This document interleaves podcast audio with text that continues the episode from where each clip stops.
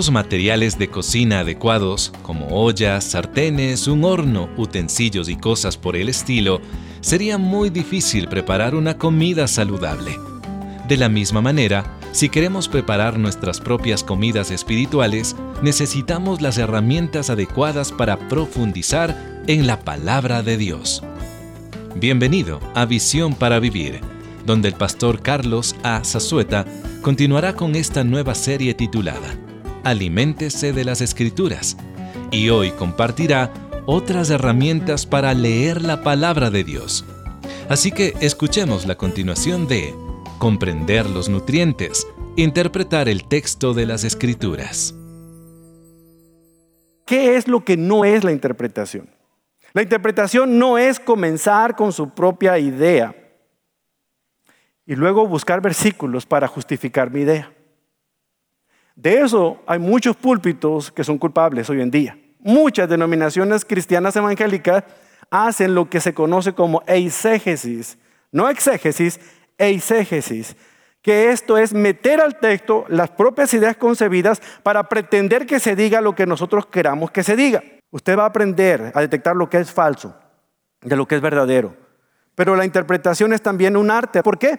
Porque no solamente hay que seguir ciertas reglas y ciertas habilidades, sino también hay que ser dirigidos por el Espíritu Santo para poder seguir esas reglas y adquirir esas habilidades. Por ejemplo, el Salmo 119, versículo 27, nos enseña a nosotros a darnos cuenta por qué es importante que yo dependa de Dios para poder interpretar correctamente un pasaje de la Biblia.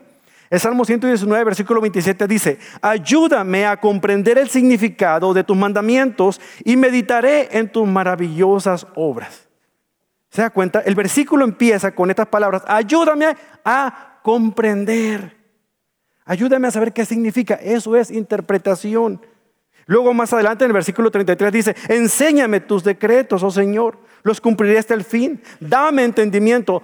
Nos damos cuenta que el Salmo 119, como lo dije anteriormente, es una oración. El, salmista está orando al Señor y casi todo el Salmo, excepto cuatro versículos de todos los, los versículos que tiene el Salmo 119, están hablando acerca de la Biblia, la palabra de Dios. Y de qué manera el salmista quiere disfrutarla, entenderla y ponerla en práctica. Ahora con esto en mente, vayamos a un pasaje en el Nuevo Testamento que es conocido por la mayoría de ustedes. Hechos capítulo 8.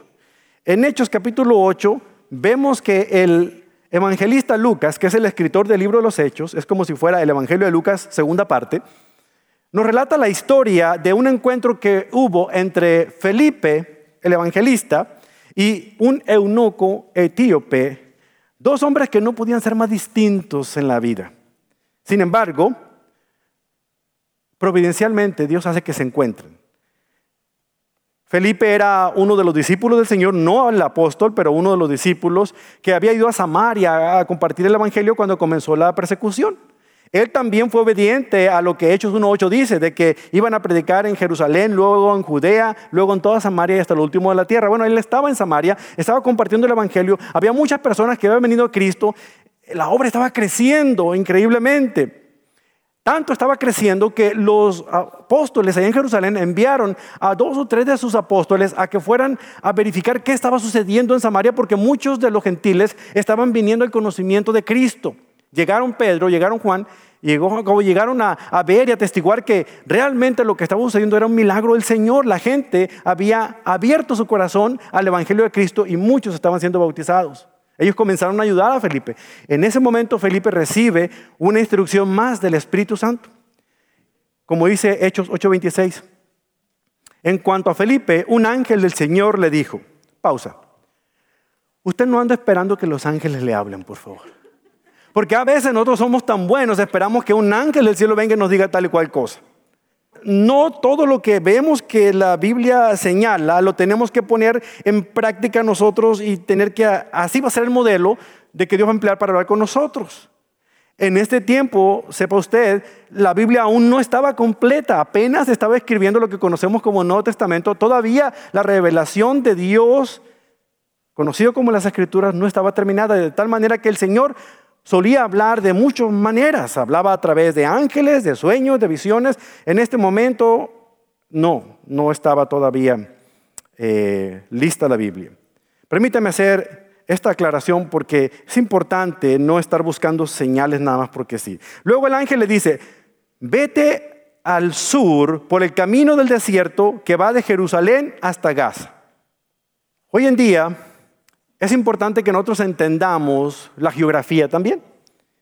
Es importante que sepamos dónde está Gaza. Y si ustedes de las personas que están viendo las noticias, a lo mejor han escuchado hablar de la franja de Gaza, que es un pequeño lugar donde hay un conflicto constante entre los israelíes y los palestinos, peleándose por ese pedacito. Bueno, ahí cerca, cuando usted va al sur oeste de Jerusalén, más o menos en la costa del mar Mediterráneo, va a encontrar ahí lo que es Gaza, en el mapa que usted tiene al final de su Biblia, en las ah, partes donde habla acerca de la tierra donde anduvo Jesús. Aquí vemos que Felipe era todo un evangelista, era yo creo el Billy Graham del primer siglo. Y en una época muy impresionante, el Señor le dice a él que deje lo que está haciendo, por más exitoso que fuera su ministerio, y se fuera a un lugar donde el Señor le determinaba. Hoy en día pensaríamos que alguien que está en un ministerio maravilloso, grande, creciente, estaría loco si dejara ese ministerio para irse a un lugar donde no sabe dónde. Y aquí vemos a Felipe que está dejando ahí, deja eso terminado, deja eso encargado a estos hombres que seguirán su labor y él se va rumbo a Gaza, a través del desierto que hay entre Jerusalén y Gaza. Y luego vemos en el versículo 27 que ocurre algo. Yo me imagino a Felipe está caminando por ahí, Señor, no te habrás equivocado, pues aquí no hay nadie, pura tierra, mira, no hay nadie. No hay ni una casa, no hay ni siquiera un arbolito donde me pueda meter debajo para agarrar un poco de sombra. Ay, Señor, ¿será que me equivoqué cuando te escuché? ¿Será que las enchiladas estuvieron muy ricas y eh, fue una visión de las enchiladas y no tú? En eso yo creo que estaba Felipe, eso es mi conjetura, claro. Pero de repente la voz del Señor se hizo escuchar. Él emprendió su viaje, voltea hacia un lado, ve que viene un poquito de polvo que se forma ya de la distancia, y luego la, la, nube de polvo se hace más grande, más grande, y luego es un carruaje que llega hasta él, y en ese carruaje viene un hombre. Dice el versículo 27, que venía un hombre de Etiopía, un eunuco de mucha autoridad bajo el mando de Candace, la reina de Etiopía. El eunuco había ido a Jerusalén a adorar y ahora venía de regreso, sentado en su carruaje y leía en voz alta el libro del profeta Isaías. Mucha información nos da aquí eh, el evangelista Lucas, mucha información para poder degustar. Tenemos aquí a Felipe, tenemos aquí a un hombre de Etiopía, no cualquier personaje, el tesorero de ese reino. Candace es como hablar de Faraón, no, es el nombre personal, es como hablar de César, no es el, el nombre personal de, la reina de, Etiopía, es el oficio. Así como Faraón es en Egipto, así como César es en Roma, Candace era allá en, Etiopía. Y este hombre era nada más ni nada menos que el tesorero, el oficial, uno de los oficiales más importantes de ese, de ese reino. Pero era temeroso de Dios, tanto así que había ido a Jerusalén porque quería escuchar acerca de la palabra de Dios. Él no entró al templo, él no entró a ese lugar para, para adorar al Señor, quizás se quedó afuera donde estaban los gentiles y alguien, porque era una persona de influencia, le hizo llegar un manuscrito, o sea, es como si le hubieran dado la porción del texto bíblico, le hubieran dado el boletín de esa mañana, donde viene el pasaje que iban a estar estudiando y da la casualidad que era Isaías capítulo 53. Bueno, en ese tiempo no había capítulos, era el libro de Isaías. Así es que él venía desenrollando el libro y de repente el Espíritu vuelve a hablar a Felipe y le dice lo siguiente, acércate y camina junto al carruaje. Felipe se acercó corriendo y oyó que el hombre leía la profecía de Isaías. Felipe le preguntó, ¿entiendes lo que estás leyendo? Él le contestó, ¿y cómo puedo entenderlo a menos que alguien me explique? Y le rogó a Felipe que subiera al carruaje y se sentaron junto a él. ¿Se imagina usted? Un evangelista que le digan, háblame del Evangelio. Es como un niño que le están diciendo, ¿quieres que te llene la bolsa de dulces? No sé, emocionado él, y luego detectó que se trataba del profeta Isaías, un pasaje muy particular para cualquier evangelista porque está hablando acerca del Mesías que había de venir. Habla acerca del sacrificio de Cristo en la cruz de Calvario. Un pasaje que se escribió 700 años antes de que ocurriera una profecía acerca de la venida del Mesías crucificado. Entonces él se sube al carruaje y comienza a explicarle con detenimiento. Esa frase, ¿cómo voy a entender si nadie me lo explique? Eso es lo que nosotros entendemos por interpretación. No basta con leer. Él venía leyendo muy bien y les puedo asegurar que venía con todas las ganas del mundo leyendo el pasaje de la escritura, pero no basta con leer. Es importante entender qué significa. Y luego él le empieza a hacer las preguntas. Dime, dice, versículo siguiente, dime, ¿de quién habla aquí esto el profeta? ¿Habla acerca de sí mismo o habla de alguien más? Este hombre sinceramente quería saber qué significaba el pasaje que estaba leyendo. ¿Acaso Isaías estaba hablando de sí mismo? ¿O en tercera persona está hablando de alguien más? ¿De qué, oveja está hablando que es llevada al matadero? ¿O quién está hablando aquí? Entonces Felipe, que sabía de memoria lo que Isaías 53 decía, comenzó a explicarle todo el Evangelio. Comenzó a explicarle todo el Evangelio. Imaginémonos que todos nosotros, o que al menos un amigo y yo, andamos por un viaje ahí de mochila por Francia, en el sur de Francia. Yo conozco tres palabras en francés. Oui, oui, merci y no sé qué más. Y, y latte, café latte. El punto es que cuando andamos por allá decidimos ir a la iglesia un domingo en la mañana, pero todo está en francés. Yo estoy ahí como que mirando a las telarañas en el cielo, el, del techo del templo y pues no entiendo y mi amigo está emocionado escuchando porque él vive allá y él conoce muy bien todo lo que está diciendo el predicador y de repente escucho una palabra y toda gente dice, wow. Luego escucho otra palabra y la gente dice, ja, ja. Y yo, estoy perdiéndome de eso. Entonces me acerco y ya no aguanto con él. Le digo, oye, explícame, no, tradúceme. Porque lo que realmente yo estoy necesitando es un traductor. Lo que realmente el eunuco estaba necesitando era un intérprete. Alguien que le pudiera traducir a su conocimiento lo que decían las escrituras. Es lo que yo he estado tratando de hacer con ustedes esta mañana. Estoy tratando de interpretar las escrituras para ustedes, pero ¿saben qué? La confianza que tengo es que si usted es un hijo o una hija de Dios, usted tiene lo que se necesita para aprender a interpretarla por su cuenta. Lo que le hace falta es adquirir estas reglas y normas de interpretación que son necesarias para poder hacerlo con eficacia. Pero usted puede, porque usted ya tiene el Espíritu de Dios que le va a enseñar. Entonces veamos cosas que usted va a considerar cuando tenga que interpretar un pasaje. Esta es la parte práctica de este mensaje. Así es que lo vamos a ver muy rápido para lograr determinar lo que quiere decir Dios con lo que dijo y aplicarlo en nuestras vidas. Necesitamos nosotros que imaginarnos que estamos en dos mundos, el mundo bíblico y el mundo actual. Y que entre estos dos mundos hay un puente colgante muy grande, conocido como el puente de la interpretación. Al menos hay 21 siglos desde que se terminó de escribir el último libro de la Biblia hasta nuestros días. Toda esa gran cantidad de tiempo ha transcurrido de todas las cosas que vemos que dice aquí este pasaje al tiempo en el que usted y yo estamos viviendo en este momento. Cuando estas cosas se dijeron en el mundo de la Biblia en aquel tiempo, la gente entendía perfectamente lo que se le estaba diciendo y en algunos casos era explicado para ellos y ellos lo entendían a cabalidad. Pero en el tiempo en el que usted y yo estamos viviendo, han transcurrido tantos años que hay cosas que no son las mismas. La audiencia no es la misma. Por eso necesitamos cruzar ese puente haciéndonos una pregunta muy importante. Y esta pregunta es, ¿qué significa este pasaje en nuestro tiempo? Este puente contiene cuatro pilares que nos ayudan a interpretar cualquier pasaje de la Escritura. Estos cuatro pilares son esenciales. Puede haber más, pero estos cuatro pilares debo de tomarlos en cuenta y no, no pasarlos por alto si no quiero perderme en una interpretación de un pasaje. El primer pilar es la historia. La historia de la Biblia se ocupa de tres temas generales. Por ejemplo, está la historia de las actividades de Dios en el mundo, está la historia de la humanidad y aparte está la historia de los elegidos de Dios como son Israel y la iglesia. Israel y la iglesia no son lo mismo, pero ambos son elegidos por Dios como su pueblo. Cada vez que interpretemos las escrituras, tenemos que tomar en cuenta el aspecto de la historia.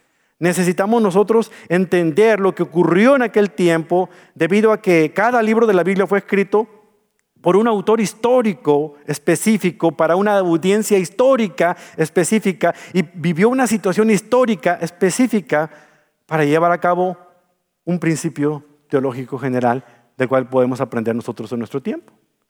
Las dos fuentes principales utilizadas para recrear la historia bíblica son la Biblia misma, la Biblia es la que nos cuenta su propia historia, y hay una, eso le llamamos nosotros una evidencia interna, Y también se encuentra la evidencia externa que son referencias extra bíblicas, es decir, algo aparte de las escrituras que nos ayuda, como libros de historia, historiadores como Josefo, Filo, eh, Eusebio, grandes personas que vivieron en un tiempo intertestamentario que nos ayudan a comprender aspectos históricos de los cuales nosotros no hubiésemos entendido si no leyéramos esas porciones. Eso nos ayuda a comprender la historia. Ese es el primer pilar. El segundo pilar es la cultura. Las personas de los tiempos bíblicos no vivían como vivimos nosotros hoy. Lo mismo sucedió en los días de Jesús. Hace 21 siglos ocurrieron cosas distintas que nosotros no pudiéramos relacionarnos si no estamos pendientes de qué significaba en aquel tiempo el aspecto cultural. Por ejemplo, en los días de Jesús los niños no se criaban de la misma manera que se crían hoy. ¿Se imagina? Algunos de los aspectos de trabajo eran diferentes en aquella época.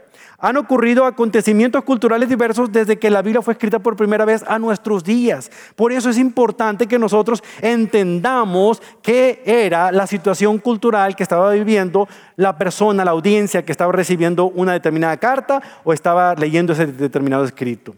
El comentarista bíblico Bernard Ram dijo, las personas de la misma cultura, de la misma edad y de la misma ubicación geográfica se entienden entre sí. Yo le corregiría a él porque aquí en Latinoamérica somos casi 20 países, considerando Estados Unidos, y hablamos el mismo idioma, pero a veces no nos entendemos.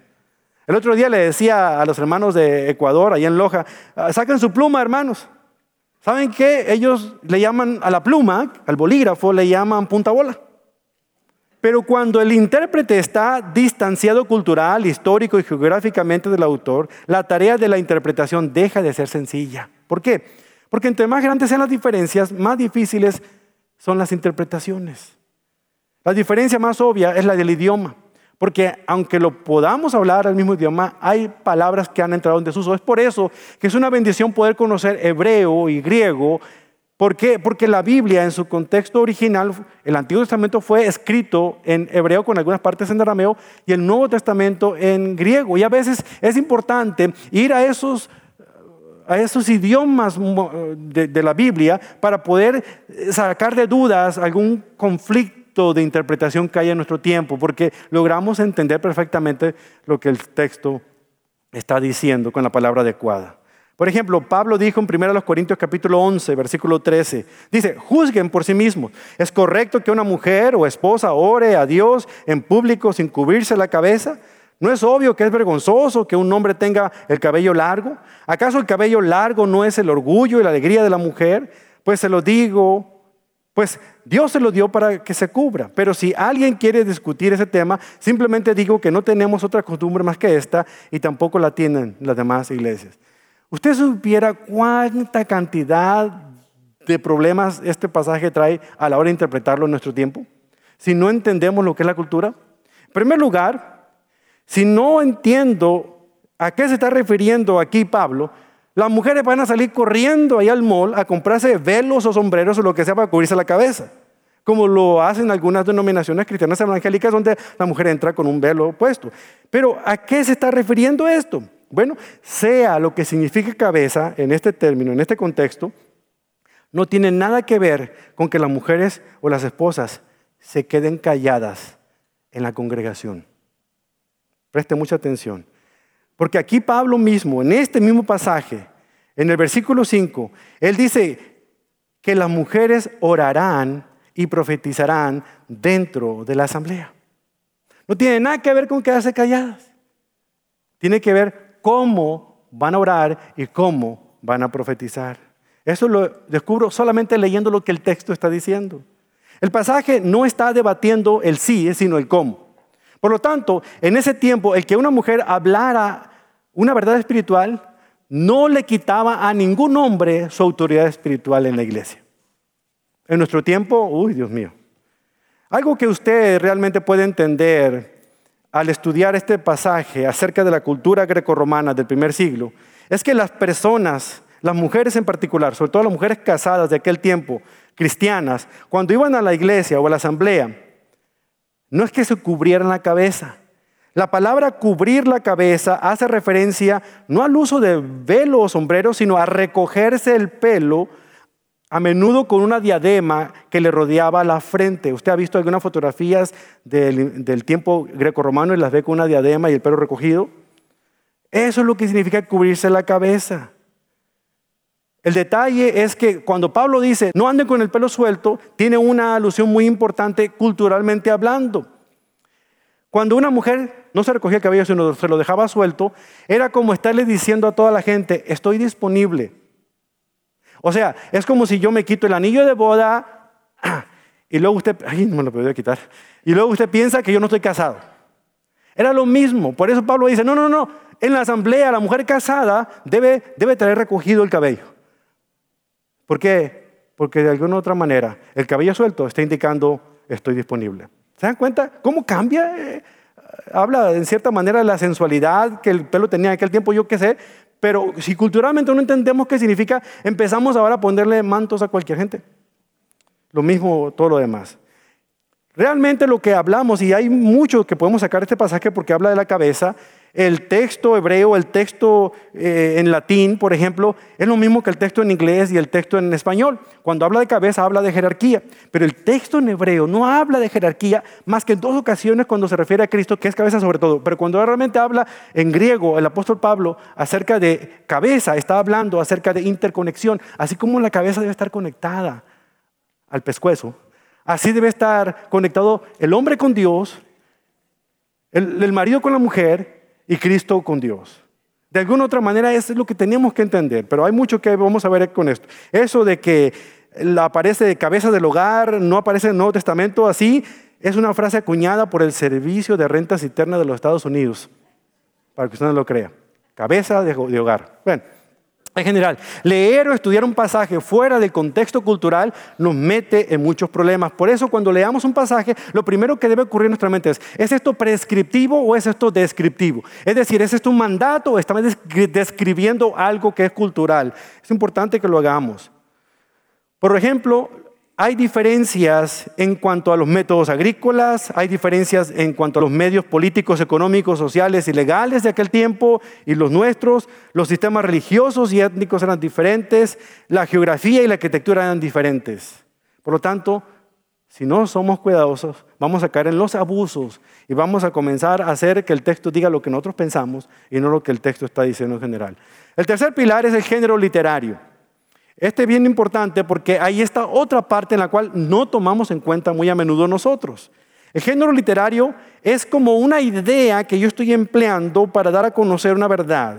Es importante entender que el propósito de la Biblia fue dada para ser entendida, no para hablar en código y que nadie supiera más que algunos eruditos. No, Dios quiere dar a conocer su palabra. Deuteronomio 29, 29 es claro cuando dice, las cosas secretas pertenecen a Dios, pero las reveladas son para todos nosotros para que las pongamos en práctica. Así que hay muchas cosas en la Biblia que Dios quiere que nosotros conozcamos. ¿Cuáles son algunos géneros literarios que tenemos que tomar en cuenta? Primero, exposición. La exposición es un argumento directo, es la explicación, es la prosa, por decirlo así. Es como leemos casi todos los argumentos. Las cartas de Pablo son un ejemplo de lo que es una exposición, un argumento. Sobre todo la carta de los romanos, que se considera la carta magna. ¿Por qué? Porque tiene un orden, una estructura tiene una idea lógica. El segundo es la narrativa. Esas son relatos, son historias. La Biblia está llena de historias. Por ejemplo, lo que acabo de leerles en Hechos 8 es una historia de Felipe y el eunuco. En este tipo de literatura es importante prestar atención a tres elementos. Por ejemplo, ¿cuál es la trama de la historia? ¿Cuáles son los personajes principales? ¿De qué manera se relaciona esta historia con el mundo real en el que vivimos? El tercer género literario que debemos tomar en cuenta son las parábolas. Usted ha escuchado las parábolas. Es un relato breve que ilustra un principio moral. La palabra griega se dice parabolé, que significa poner una cosa para compararla con otra, para que podamos entender un principio moral o espiritual con un lenguaje terrenal. Eso significa una parábola.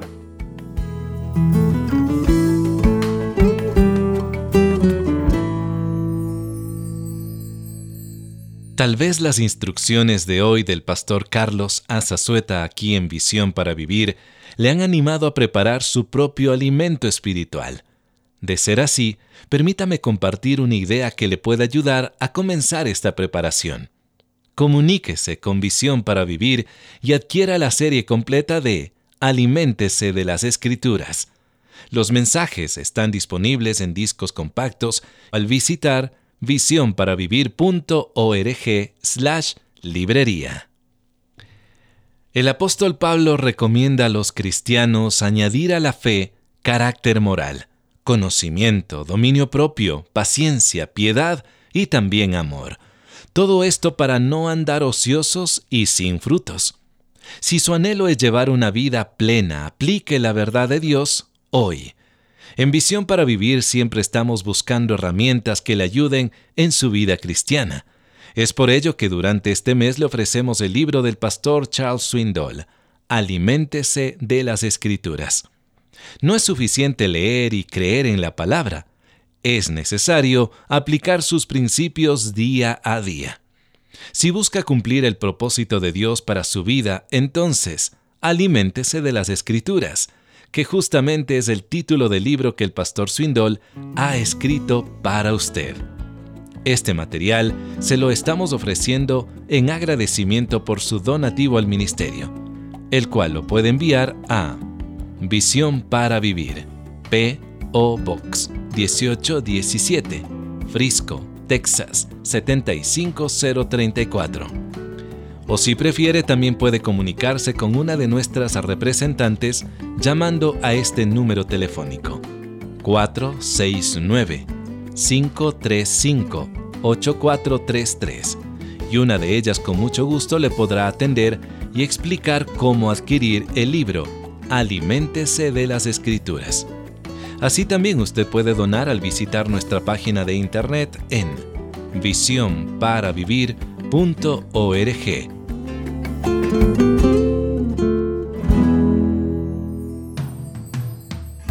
Acompáñenos mañana aquí en Visión para Vivir para continuar con el estudio Aliméntese de las Escrituras. Le esperamos.